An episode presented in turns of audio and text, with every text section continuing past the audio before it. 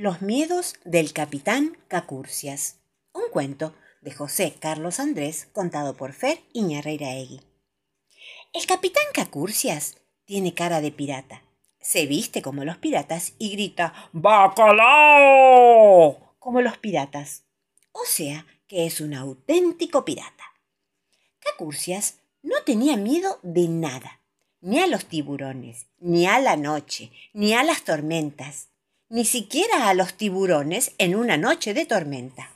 Era tan atrevido que no le asustaban ni los yogures vencidos, ni los besos de las chicas. Era el más valiente. Hace poco tiempo, sin saber por qué, el capitán comenzó a tener miedo de todo, de sus duros zapatos, del picor de su casaca, de su estatura, de que la tripulación se riera de él. Empezó a tener miedo de todo, hasta de su sombra. El barco de Cacurcias se llamaba Mala Sombra que Asombra, y todos sus grumetes eran muy brutos, terribles y feroces. En realidad querían mucho a su capitán, pero esto no lo podía saber nadie, porque eso nunca lo dicen los piratas. Cuando se dieron cuenta de que Cacurcias tenía tanto miedo, decidieron que tenían que ayudarlo. Pensaron, pensaron, pensaron y solo se les ocurrió llevarlo al barco del fantasma de los ojos azules. Ah, tremenda ayuda, dijo Cacurcias. Es que estos piratas son muy brutos y pensar lo que se dice pensar no es lo suyo. Cuando Cacurcias se quedó solo en el barco, ocurrió lo que tenía que ocurrir. Apareció un fantasma pero no cualquier fantasma, apareció el fantasma de los ojos azules. gritaba el fantasma. El pobre Cacurcias casi se hizo su nombre encima. Tenía tanto miedo que no pudo ni siquiera salir corriendo. El fantasma se acercaba, se acercaba y se acercaba. Y el pirata se puso a temblar como un relámpago nervioso. Cuando no podía soportar más el miedo, Cacurcia se puso a pensar. Un momentito. ¿Existen los fantasmas? No, no existen. Entonces dijo en voz alta. No existen, no existen, no existen. Y de repente, el fantasma desapareció.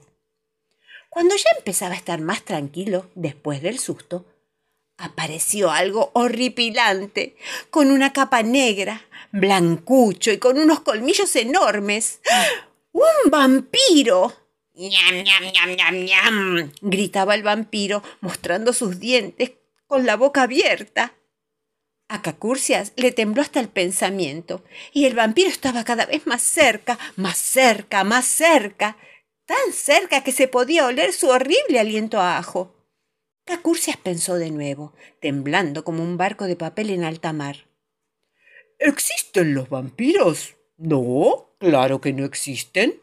Y en voz alta comenzó a decir No existe, no existe, no existe.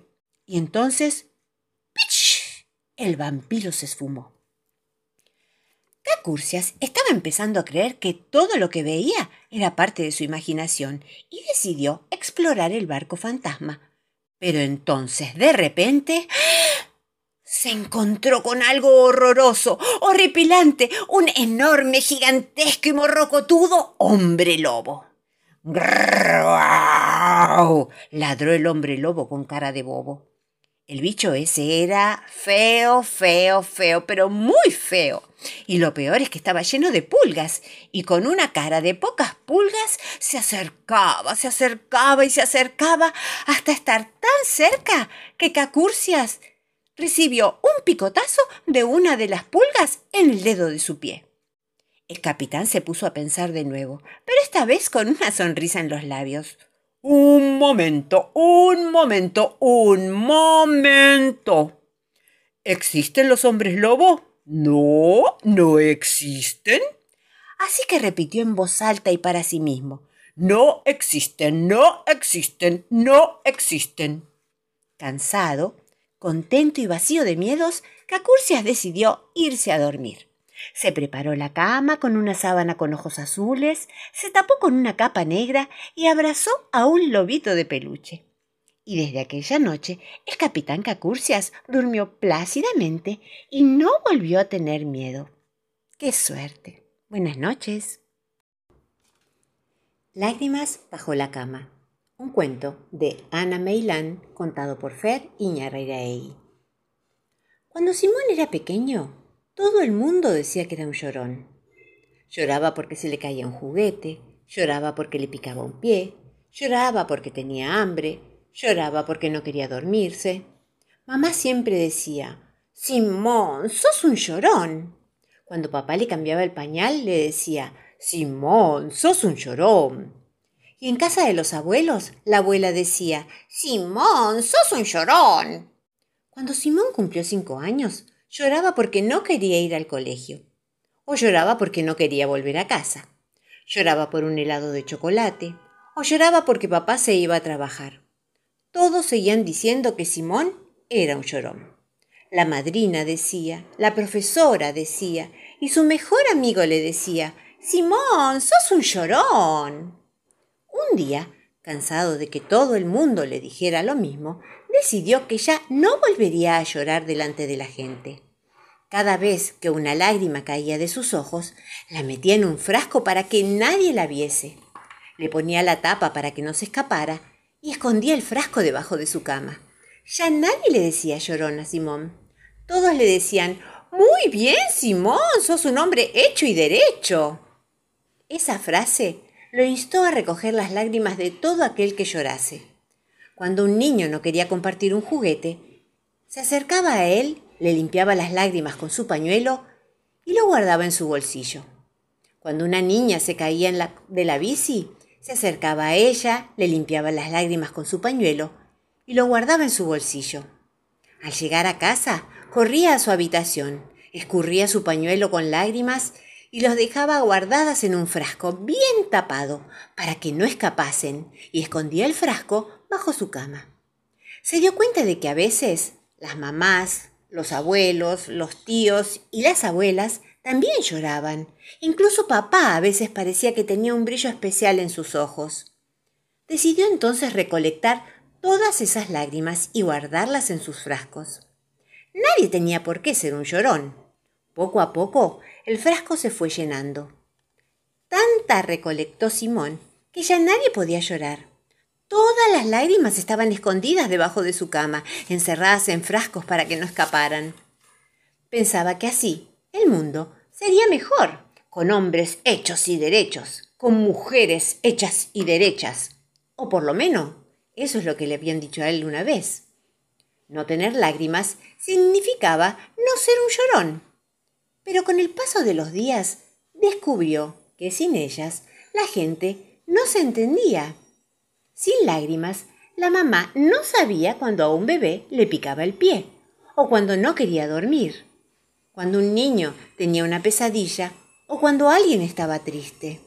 Simón corrió a su habitación, sacó los frascos escondidos de debajo de su cama, abrió las tapas y dejó escapar todas las lágrimas para que cada una regresara junto a su dueño, para que contaran cómo se sentían. El niño o la niña, el papá o la mamá, el abuelo o la abuela, con lágrimas de pena o incluso con lágrimas de risa, porque a veces también se puede llorar de risa. ¿Quién te enseñó la bandera? ¿Quién te enseñó a lavar? Fue fue, fue un pececito, un pececito del mar. ¿Quién te enseñó, marinero? ¿Quién te enseñó a navegar? Fue, fue, fueron las olas, fueron las olas del mar. ¿Quién te enseñó, costurera? ¿Quién te enseñó a coser? Fue, fue, fue una aguja y también un alfiler. ¿Quién te enseñó, carpintero? ¿Quién te enseñó a serruchar? Fue, fue, fue un serrucho, un serrucho de verdad. Cuando sea grande, un cuento de la valijita contado por Fer Iñarreiraegui. Todo el mundo a dormir, dijo mamá coneja, en voz bien alta. Pero nadie la escuchó. Que sus siete preciosos hijitos estaban jugando, saltando, riendo y gritando al mismo tiempo. Y todos en la enorme habitación que compartían, donde había siete camas, siete mesas de luz y montones de juguetes y almohadones tirados por todas partes. Cuando mamá se asomó a la puerta, se armó un gran lío, porque todos estaban tratando de ordenar los juguetes al mismo tiempo. Y por fin lo lograron. Entonces la señora coneja, como todas las noches, revisó cada una de las bocas de sus hijitos para comprobar que los dientes habían sido perfectamente cepillados. Después, cada uno se metió en su cama. Antes de recibir el beso de buenas noches, Travieso pidió Juguemos a cuando sea grande. Dale, mami, por favor, dale, mami, sí, porfi. Sí, sí, sí, aplaudieron los demás.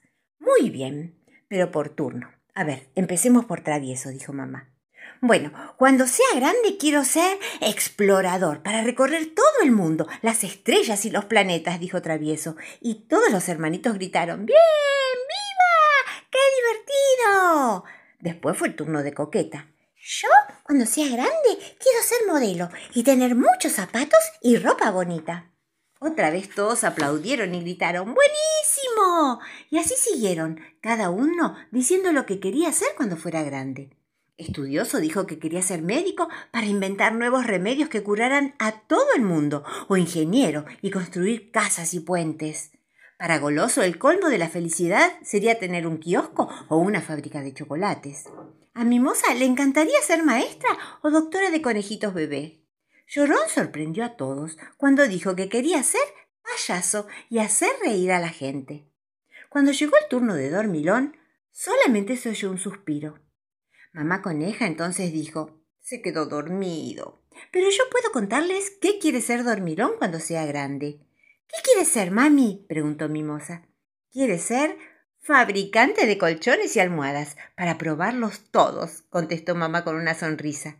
Y mientras todos se reían a carcajadas, mamá tapó a Dormilón con la frazada, le dio un besito y buenas noches a todos.